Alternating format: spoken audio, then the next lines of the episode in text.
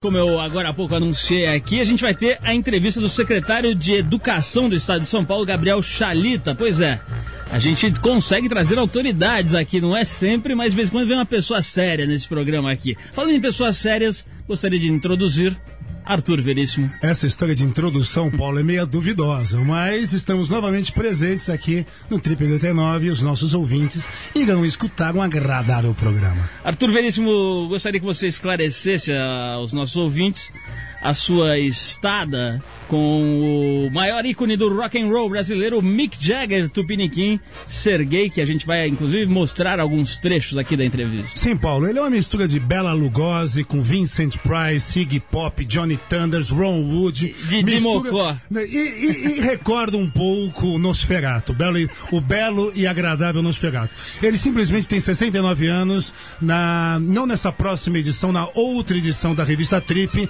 teremos uma entrevista agradabilíssima com o pansexual Sergei.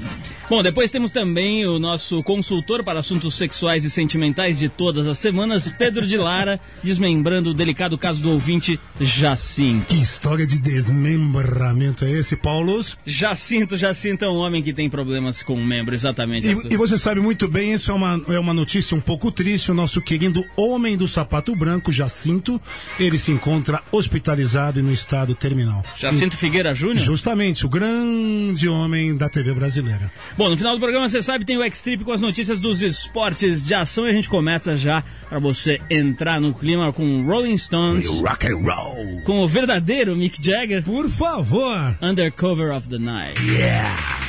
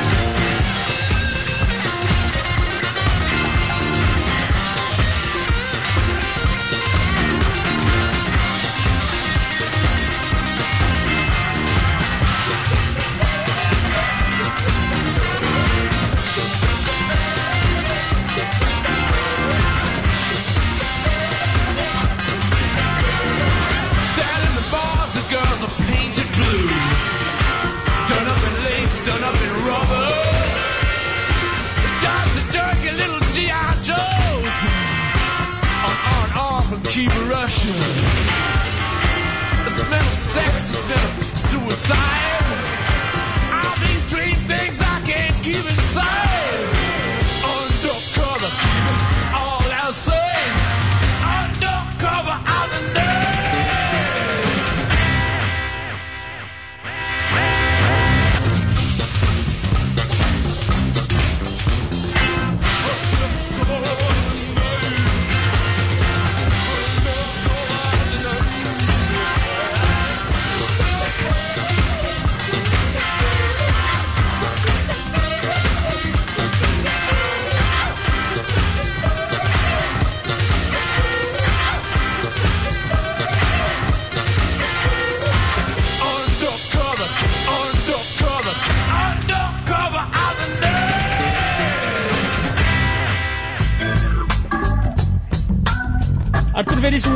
de ouvir uma música das uva passas, uvas passas do rock and roll, os Rolling Stones. Os caras estão meio enrugados. Você viu a capa da Rolling Stone, aliás, com o, com o Keith Richards? Sim, sim, é uma, putz, é uma entrevista fantástica. Ele revela coisas incríveis, além do que, Rolling Stones na estrada e na Califórnia agora, né, Paulo? Eu vi uma entrevista aí com uma atriz que perguntava, ah, aliás, com a ex-esposa do Mick Jagger, a Jerry Hall. Jerry Hall. Perguntaram pra ela, como é que você faz pra manter seus filhos longe das drogas? Ela disse, eu mostro fotos de Keith Richards.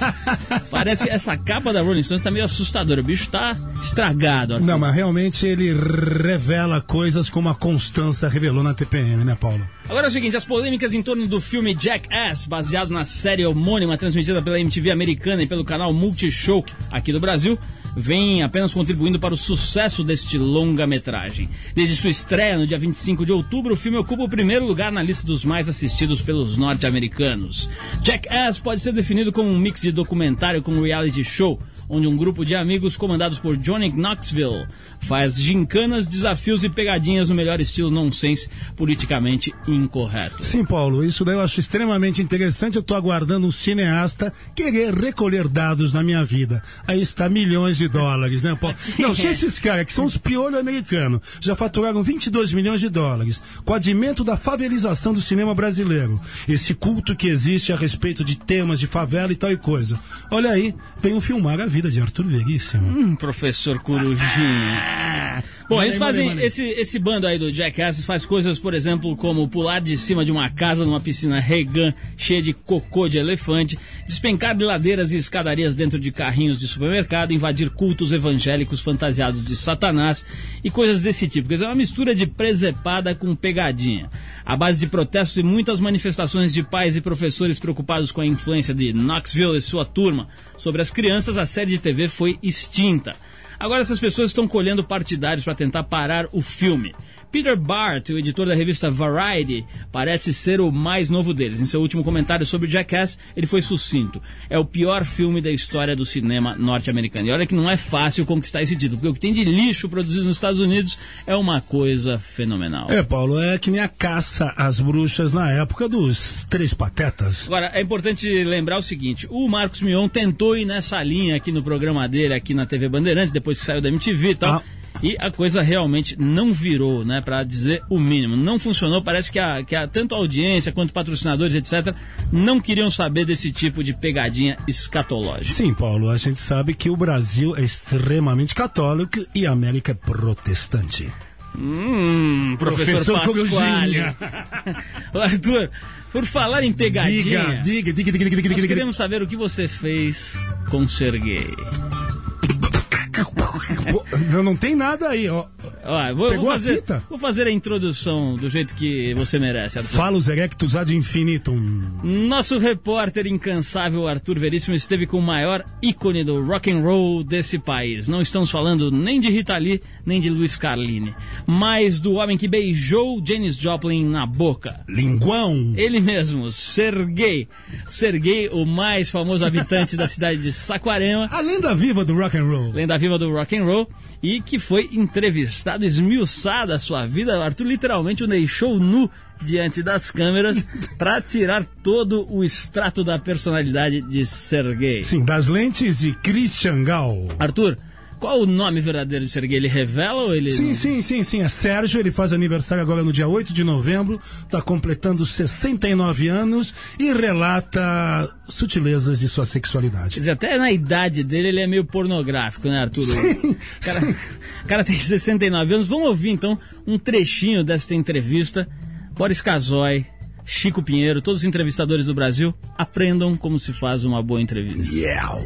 Não fico me escondendo atrás das portas.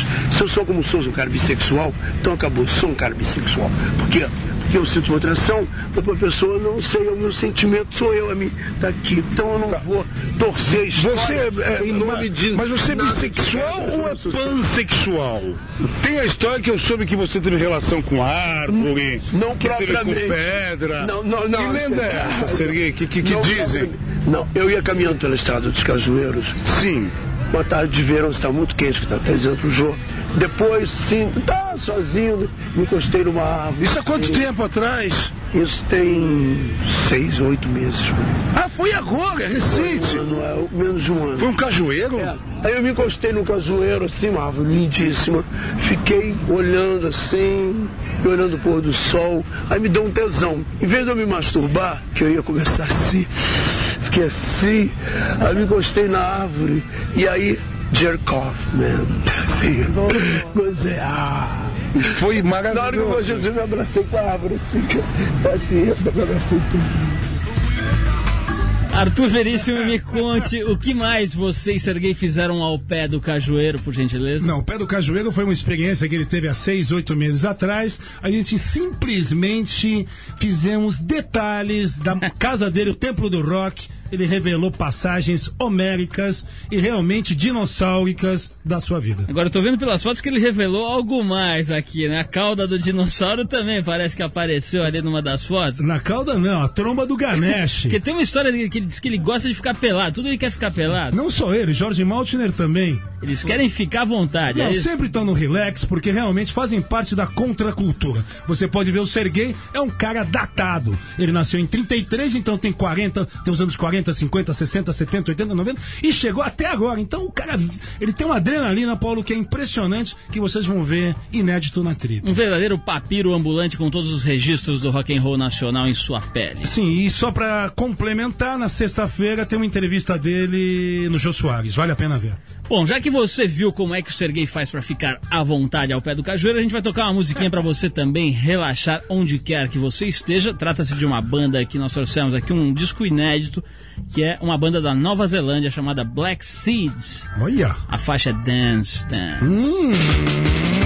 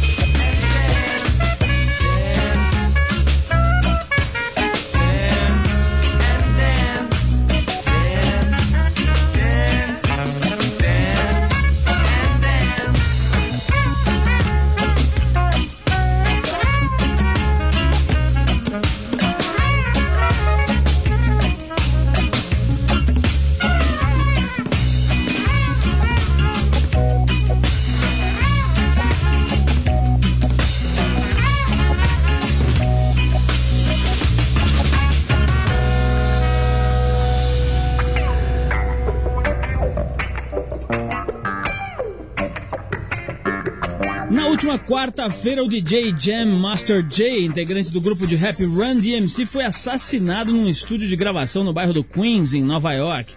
Jam Master Jay, cujo verdadeiro nome era Jason Mizzle, foi morto a tiros junto com outro funcionário do estúdio. Não é a primeira vez que personalidades do mundo do rap americano são vítimas de assassinatos. Os confrontos de gangues e as riva- rivalidades entre os rappers do leste e do oeste do país já deixaram outras vítimas, como Tupac Shakur, de 25 anos, morto em outubro de 96, e Notorious Big, de 24, assassinado em março de 1997. A morte de Jam Master Jay é especialmente preocupante porque ele já havia se manifestado contra a cultura de violência que impera no rap norte-americano. O Run DMC, todo mundo sabe, foi um dos precursores do rap e o primeiro grupo do gênero a, a ganhar um disco de platina. Tem aquela história deles com o Aerosmith, né, que ficou famosíssimo, né? Uma das primeiras fusões entre, entre coisas eh, anteriormente impensáveis como rock and roll e rap tocando juntos. É, é de lamentar realmente que estejam acontecendo coisas desse tipo em todas as áreas, né? Não é só no rock and roll, em todo lugar que você vai tem violência invadindo. É só pra complementar, Paulo, a importância do Run DMC na cena do hip hop, do, do rap mundial, é como se fosse o Elvis Presley dentro do rock and roll. Só pra frisar. Doutor em comunicação semiótica e direito, mestre em ciências sociais, bacharel em direito e filosofia, membro da União Brasileira de Escritores, autor de 34 livros, professor de graduação e pós-graduação da PUC de São Paulo, da Unimes de Santos e da Unifiel de Osasco. Foi vereador e presidente da Câmara Municipal aos 19 anos e hoje aos 33 é o secretário da Educação do Estado de São Paulo. Estamos aqui com a autoridade. Finalmente, Arthur, veio alguém sério nesse programa. O jovem e inquieto secretário de Estado da Cultura aqui de São Paulo, Gabriel Chalita. Gabriel, muito obrigado por você ter vindo. Finalmente, estava falando aqui pro Arthur, finalmente alguém sério, né? A gente só entrevista maluco e atletas e modelos, né? Nunca vem ninguém sério, uma autoridade aqui nesse programa, a não ser eu e o Arthur, que somos autoridades. Por favor. Gabriel, como é que você foi parar nessa história aí de, pô, como é que você chegou com 33 anos a secretário de Educação, né, que é, talvez seja o ponto vital numa organização de governo, né, do, do- pelo menos deveria ser, num estado como São Paulo, o maior estado do Brasil, um enfim, uma, uma das maiores eh, aglomerações de, sociais do mundo, né? Como é que você foi parar numa idade tão nova num cargo desse? Olha, é uma secretaria enorme mesmo, né? São 6 milhões de alunos, 6 mil escolas. E eu sempre trabalhei com educação. Comecei a dar aula muito cedo, Fui professor da rede pública, dei aula em faculdades, várias faculdades particulares, em escolas particulares e sempre vivi educação, né? Sempre com grande contato com jovens, escrevendo para jovens, publicando livros para jovens. E eu conheço o governador Geraldo Alckmin há algum tempo, quando eu era professor ainda da rede pública em Cachoeira Paulista, né, Vale do Paraíba. Depois eh, fui professor, eh, fui vereador com 19 anos. E aí, logo que ele assumiu o governo, ele me convidou primeiro para ser secretário da Juventude, para cuidar principalmente da FEBEM. E a gente conseguiu fazer um trabalho muito legal lá, de levar arte para a FEBEM, de levar música, de mostrar que aquele jovem, mesmo que cometeu alguma coisa ruim contra a sociedade, se ele pudesse ter uma perspectiva, um sonho, ele conseguiria melhorar. Eu fiquei um tempo lá, a gente fez acho que um trabalho bastante interessante na FEBEM, e aí ele me convidou para assumir a educação. E com o maior prazer que eu estou trabalhando com essa juventude fantástica do estado de São Paulo, que são os nossos alunos, os nossos professores, os nossos educadores. Eu queria dizer que a gente já estava com vontade de entrevistar o Charito há algum tempo, mas quis deixar para depois da eleição, para não ficar com cara aí de, de enfim, de estar empurrando, de estar de tá favorecendo. E agora é legal porque a gente conversa com o Charita já depois da eleição. Eu queria saber uma coisa, Charita. A gente tava com, eu estava conversando com uns amigos esse fim de semana sobre o currículo das escolas. Né? Enquanto o, o aluno está lá aprendendo tabela periódica de química, aquelas equações fantásticas de matemática, não se aprende hoje na escola, por exemplo, sobre nutrição, sobre saúde, rudimentos de medicina, coisas que são realmente importantes num país que está se formando, em que as pessoas têm pouco eh, acesso à saúde e tudo mais. Você não acha que o currículo das escolas poderia e deveria ser repensado? Olha, com certeza, Paulo. A gente tá, fez um grande fórum para refletir sobre o currículo da educação em São Paulo. A gente está voltando, por exemplo, com a educação física de primeira a quarta série e dando uma grande valorização no esporte. O esporte é um grande caminho de melhoria para a educação. Nós estamos trabalhando agora muito com o ensino de arte. Então a questão do teatro, das bandas, a, a multiplicação das bandas, as rádios, até como um tema transversal dentro da escola. É, o grande conceito da educação hoje é transformar a escola numa aprendizagem significativa. Por que, que o aluno tem que decorar a tabela periódica se ele não tem noção de nutrição, se ele não tem noção de sexualidade, se ele não tem noção de relação humana? Então, todo projeto que a gente está desenvolvendo na Escola Pública de São Paulo tem esse horizonte, formar uma escola cidadã, trazer o pai e a mãe para perto da escola, trabalhar com programas de mutirão de cidadania. Hoje a gente manda a verba para a escola e a escola desenvolve um projeto. Então você pega assim, escolas que eram totalmente pichadas. A escola, se ela recupera junto, se os alunos trabalham, se transforma um pichador em grafiteiro, tra- trabalha com mosaicos, com azulejos, então muda a cara da escola sem nenhum tipo de punição. Eu acho que o grande caminho para essa educação é fazer com que a escola seja viva e tenha a ver com o cotidiano das pessoas. Charita, uma coisa é dar aula, co- como você deu aula na- nas escolas, etc. Outra coisa é pegar a FEBEM de São Paulo, né? Um dos maiores caldeirões de violência, né? O negócio realmente pega lá, andou tendo várias mortes é, é, é, san- sanguinárias ou sanguinolentas, sei lá como é que se qualifica aquelas mortes que andaram acontecendo durante as rebeliões por lá, né? Aquelas coisas que realmente se assistia à televisão, via as fotos nos jornais e ficava impressionadíssimo. Como é que foi para você chegar lá, quer dizer, na cabeça dos caras, um representante da burguesia, vamos dizer assim, pelo menos na cabeça do pessoal ali encarcerado, como é que foi você chegar lá e ter que lidar com essa situação, um dos maiores caldeirões de, de, de tensão e de violência que se, provavelmente se tem no Brasil? Olha, Paulo, eu fiquei lá sete meses como secretário da Juventude. Não houve nenhuma rebelião nesse tempo todo. É, eu nunca entrei com segurança na FEBEM, eu sempre dialoguei com toda tranquilidade com aqueles jovens. Algumas unidades a gente conseguiu reestruturar a unidade inteira, o trabalho de teatralidade. A gente teve pessoas como Paulo Altran, por exemplo, que foi voluntariamente fazer um trabalho, ajudar uma peça chamada Don Quixote de la Mancha. A unidade das meninas, que eu fui muitas vezes visitar, e eles me recebiam com toda tranquilidade. Eu sentava no chão com eles, tocava violão, ouvia histórias, buscava mostrar para eles que se eles pudessem ter essa perspectiva, eles sairiam melhor de lá. E a gente conseguiu passar esse tempo todo sem nenhuma rebelião. FEBEM tinha rebelião toda semana. Agora, o que, que, você, o que, que acha que causava as, rebeli- as rebeliões antes de você assumir? E o que, que fez com que não houvessem essas rebeliões nesses sete meses? Foi só você ir lá e sentar no chão ou teve alguma outra história? Não, isso foi um compromisso do governador Geraldo Alckmin, que começou a criar as pequenas unidades, né? Não trabalhar mais com grandes unidades. Antigamente eram mil jovens uma unidade, a gente passou a ter uma unidade com 48 adolescentes. Então foi uma política de governo e a gente implantou medidas educativas. Então todos os jovens da FEBEM começaram a estudar. Não era assim antes. Todas as unidades da FEBEM começaram a trabalhar com música e com teatro. Isso não havia. A música ela é revolucionária, ela transforma o jovem. O jovem que está tocando o instrumento, que está cantando, que está fazendo teatro, ele não vai fazer rebelião. E a gente teve que mandar um monte de gente embora que era torturador, que tinha problemas tal, porque o jovem que está na FEBEM ele está lá para se recuperar.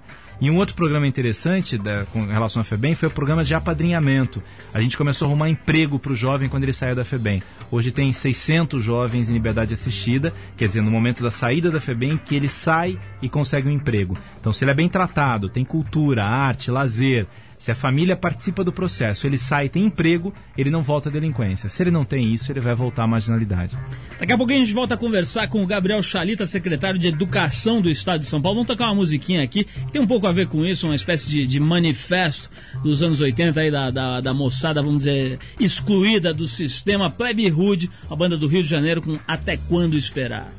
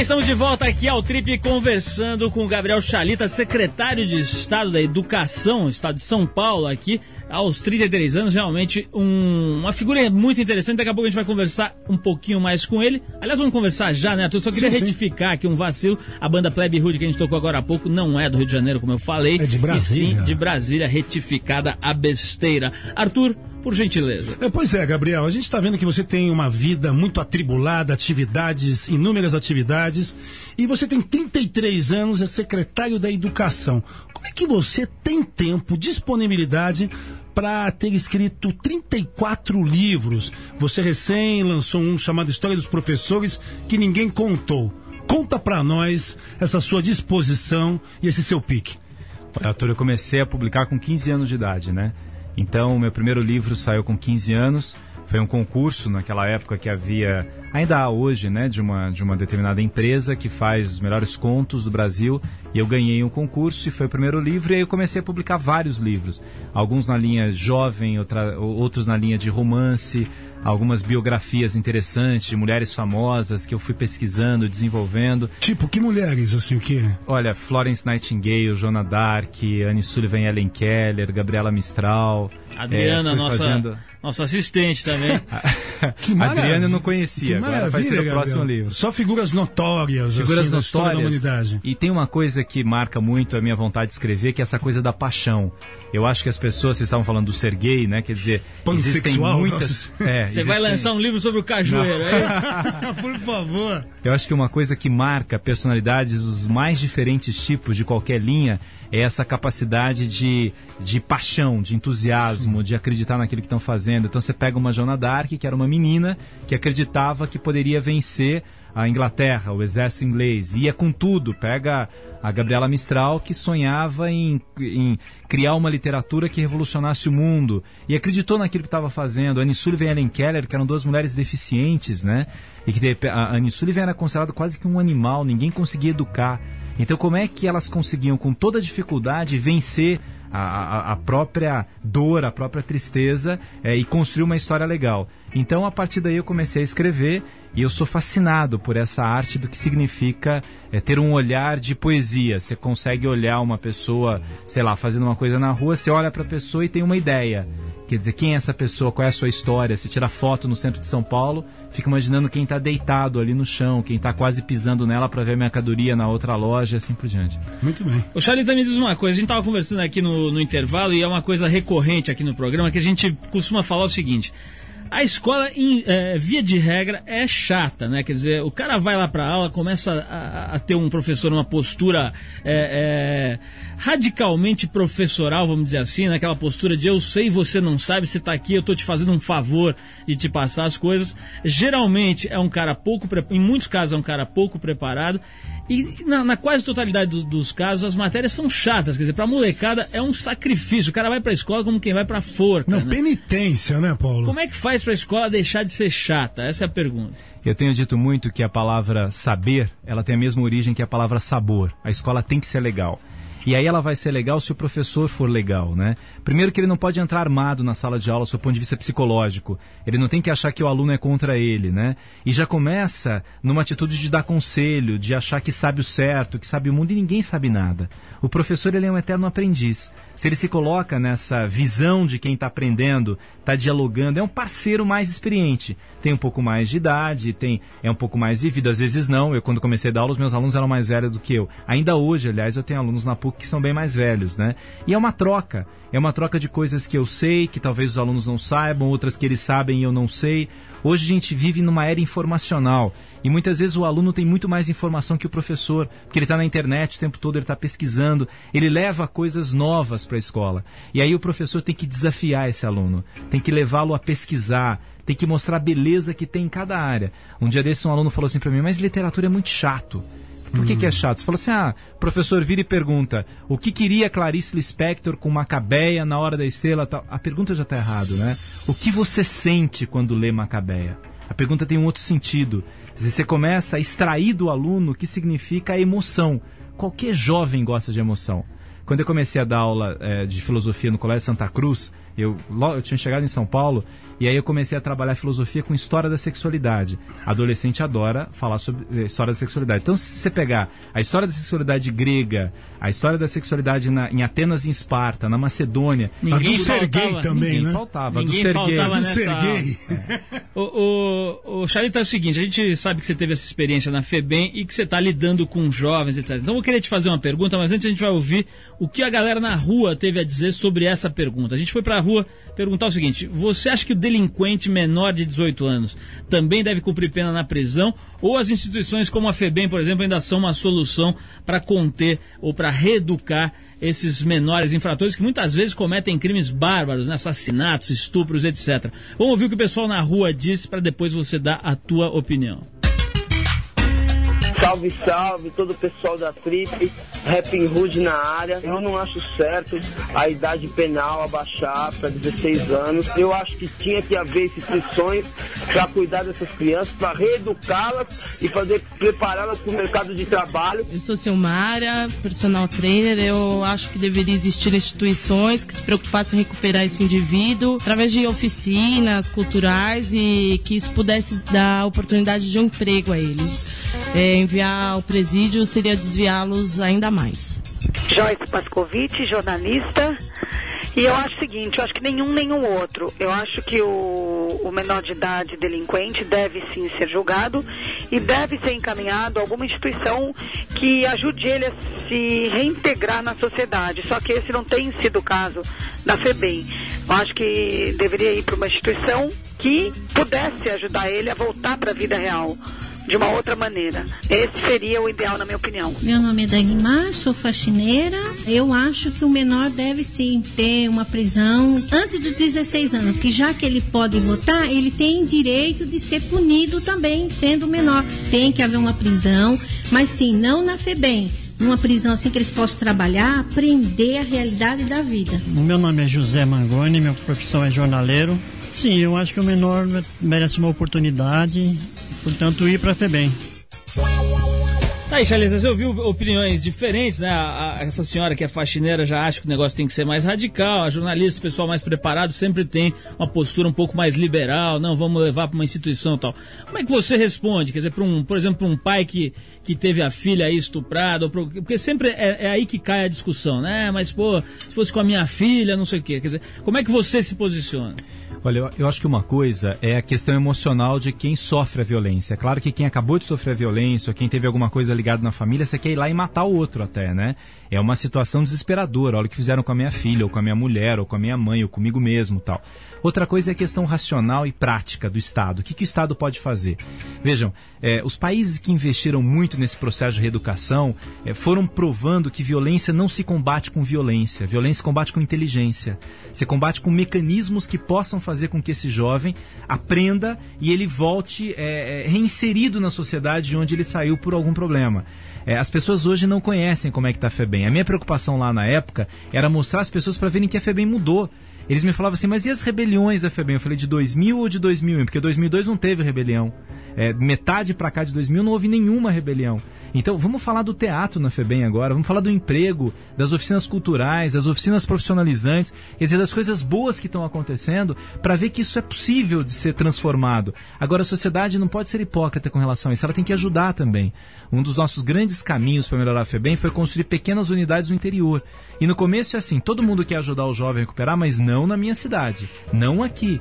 É, então não tem recuperação, não dá para colocar na lua. Quer dizer, se, se você faz pequenas unidades, se ele não sai da sua cidade para vir para São Paulo, a tendência dele é ser recuperado. Se ele tem toda aquela estrutura, ele vai ser recuperado. Então eu acho que o estado de São Paulo evoluiu muito nessa questão. Outros estados no Brasil conseguiram provar. A Dinamarca tem experiências fantásticas com isso, a França tem experiências, mas o jovem precisa ser recuperado. Levá-lo para uma prisão com 15 anos, com 14, com 12, com 16, não significa que ele possa ter um futuro e ele possa ser melhorado. A gente tem que recuperar esse jovem. Xalita, pra gente terminar, que o tempo já tá pegando aqui, eu quero saber o seguinte: a gente teve aí esse quadro dessa eleição, eleição super democrática, aliás, uma eleição exemplar, né? É, principalmente considerando que lugares como os Estados Unidos, né, com todo o desenvolvimento, tecnologia, tiveram aquela eleição que até hoje ainda tá meio duvidosa e tal. Mas o fato é que o Lula ganhou para a presidência e o, o Alckmin ganhou para o governo do estado de São Paulo. Quer dizer, isso vai acontecer em alguns outros estados, quer dizer, uma, uma, uma diferença, vamos dizer, de posturas, de opiniões, de partidos e tudo mais. Você acha que o bicho vai pegar para o Alckmin aqui durante a gestão do Lula? Qual a expectativa do governo do Alckmin diante de uma presidência de outro partido, ao contrário do que acontecia até agora? Olha, eu acho que a eleição tem dois turnos, não pode ter três turnos, né? Então acabou a eleição, agora o Lula é o presidente de todos os brasileiros. Ele não é o presidente do PT ou das pessoas que votaram nele. Como o Alckmin é o governador de todos os paulistas, ele não é o governador do PSDB ou de quem votou nele. Então eu espero que o Lula seja um presidente fantástico. Não é do meu partido, eu sou do partido do Alckmin, mas eu torço para que o Lula possa conseguir cumprir né, as propostas que ele é, colocou aí no horário eleitoral, que ele seja um grande presidente, acho que é um cara que tem uma história popular, respeitável, que conhece o Brasil, e o Alckmin torce para que o Lula dê bem, né? Então eu acho que agora é momento de trabalho, né? Não é momento de oposição, não é momento de perturbar, não é momento de alfinetar, muito pelo contrário. Eu acho que São Paulo pode dar uma grande contribuição, o Brasil pode ser melhor se as pessoas acreditarem, né? Independentemente de quem votou ou não votou, o presidente de todos nós é Luiz Inácio Lula da Silva e o nosso governador em São Paulo é o Geraldo Alckmin.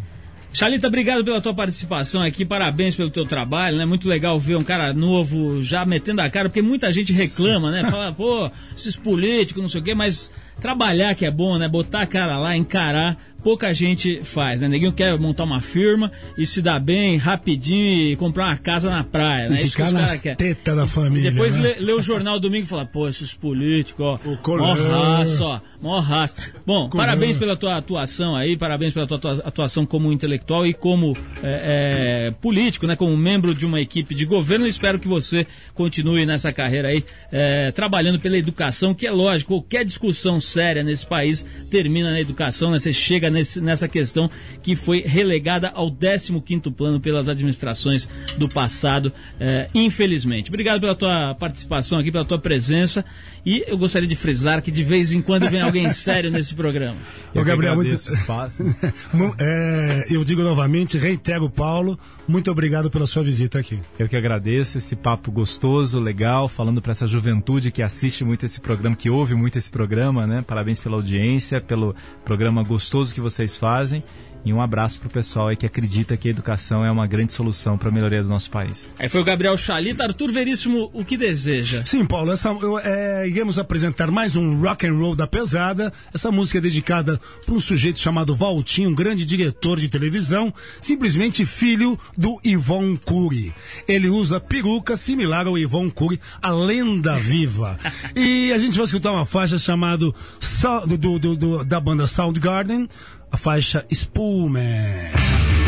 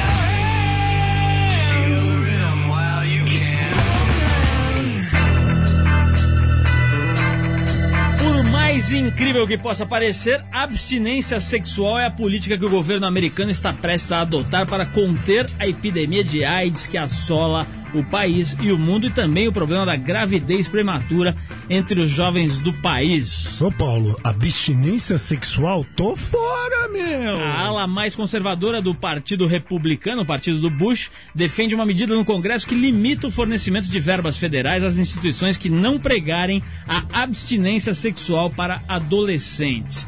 A lei afetaria todos os órgãos públicos, inclusive os órgãos sexuais. Sim. E ONGs que lidam com a difusão de educação sexual, ou seja, de postos de saúde a entidades estudantis, passando por centros de arte, etc. O texto é claro da lei. Quem defende o uso de camisinha e de pílulas anticoncepcionais como política sexual terá a verba cortada. Eita, nós! Quem encabeça essa cruzada é o ultraconservador secretário da Justiça norte-americano John Ashcroft, que conta com a chancela do presidente Bush, ele próprio um defensor da abstinência sexual teen. Quer dizer, é, é realmente de, é de, de É um- ficar prostrado aqui essa notícia. Sim, né? não, não, não. Tem, tem as razões, tem que usar realmente condom, tem que usar camisinha, mas é um retrocesso. Não, daqui a pouco os caras vão é, sugerir como política para contenção da gravidez prematura cortar o pinto dos caras. Já- sim, o prepúcio já foi. é, Paulo, não, não, só só complementando. É, tem um determinado sujeito que anda me mandando fax, e-mails. Serguei? Não, é um sujeito pior do que o Serguei. É um tal de senhor Cristiano Silveira que tá me aplicando um golpe de curso de noivo. Outro dia eu virei a esquina da minha casa, tinha lá simplesmente um outdoor escrito curso de noivos. Então, por favor, seu Cristiano Silveira, não sei a sua procedência e não sei a sua pansexualidade. Pare com essa história de curso de noivo que eu não suporto. Sou muito bem amarrado na minha tchutchucona. Deixa Arthur Veríssimo em paz, seu monstro. Ai!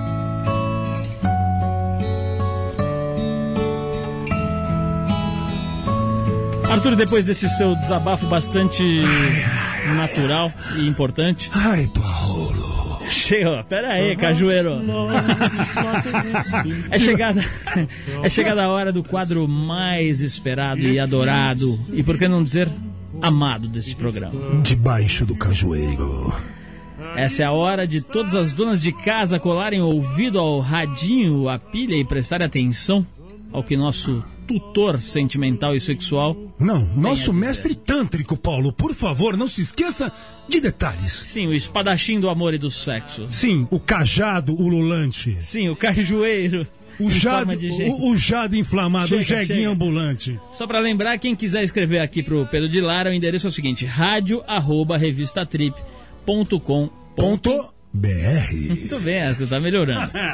Bom, vamos então à leitura da missiva que nosso ouvinte Jacinto de Belo Horizonte nos mandou via e-mail. Paulo, é uma carta curiosa? É uma carta bastante estapafúrdia, Arthur. É duvidosa? Não, é, ver- é verídica. É veríssima. Então, por favor, vamos às verissimais. Obrigado. And some say love Eu fico um pouco emocionado com essa música ainda. Eu percebo, Paulo, seu coração palpita. Olá, Pedro. Me chama... Para de balbuciar, o cara me atrapalha. Olá, Pedro. Me chamo Jacinto. Tenho 30 anos e sou de BH. Se você não sabe, é a sigla que delimita e define Belo Horizonte, Jacinto, o mineguinho. a, ca- a capital de Minas Gerais. Sei que você é um cara objetivo e claro, portanto vou ser bastante direto. Hum, Maguila. Meu problema é que eu ando muito irritado com a minha mulher, mas não tenho argumentos para me defender. Um pouquinho de estresse, né, Paulo? Sim. Faz oito anos que namoro a Sônia. Já somos praticamente casados. Só fa- mas dá pra parar de fazer. Hum. Aham. Já somos praticamente casados. Só falta eu terminar a nossa casinha que já está em fase de acabamentos finais para que nos mudemos e finalmente selemos nossa união. Sentiu que o cara domina os tempos verbais. Sim, ele vai procriar. Só que ela anda me irritando, Pedro. É. E não é pouco, é, muito. É chifre. Calma, meu. É que já há algum tempo ela me irrita demais. E o pior, ela não aceita nenhuma reclamação. Que história. Sempre fui um cara ciumento, confesso. Muito ciumento até. Sim. Desde o início do namoro, eu regulava a vida da Sônia para preservá-la. Você sabe, os abutres estão por aí. Sim, Jacintinho. Já sinto muito, né? Nunca gostei da ideia dela sair com as amigas para tomar aquele tal de chopinho do happy hour. Hum, eu acho que é uma caninha, né? Volta e meia ela queria dançar em boates no sábado à noite para refrescar nossa relação. Hum, chacoalha a espinha dorsal. Nunca permiti essas palhaçadas. É, tá certo. Sempre zelei pela integridade de nosso relacionamento. Ela relutou durante um tempo, mas depois acabou entendendo e cedeu às minhas exigências, comportando-se como uma lady. Viu que eu estava certo. Acontece que há pouco tempo ela descobriu nessas salas de bate-papo da internet um canal para escoar toda essa sua ânsia reprimida por mim. Para. Cara chato. No mundo virtual, ela assina como Madonna e é a dama mais pervertida das salas de sexo e bizarrices em geral. É, Pedro, é o que você imaginou. Sim. Fucei no computador da minha patroa e descobri que a Madonna é uma devassa e que ela se esconde dentro da minha amada esposa. Mas é um maialha esse cara, né? Um porquinho fuçador.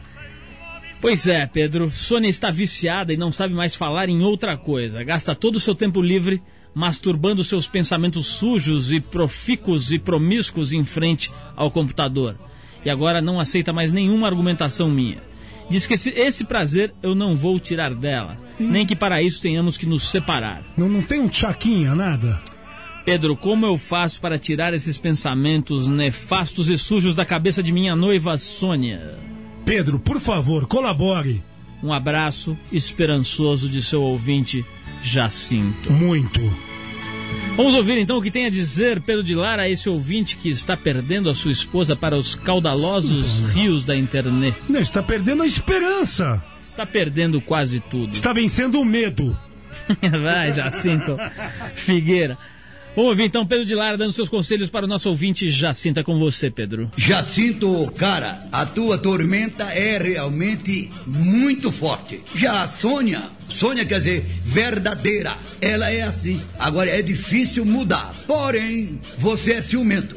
Encontrou a mulher adequada para dar sequência ao teu ciúme. Presta atenção.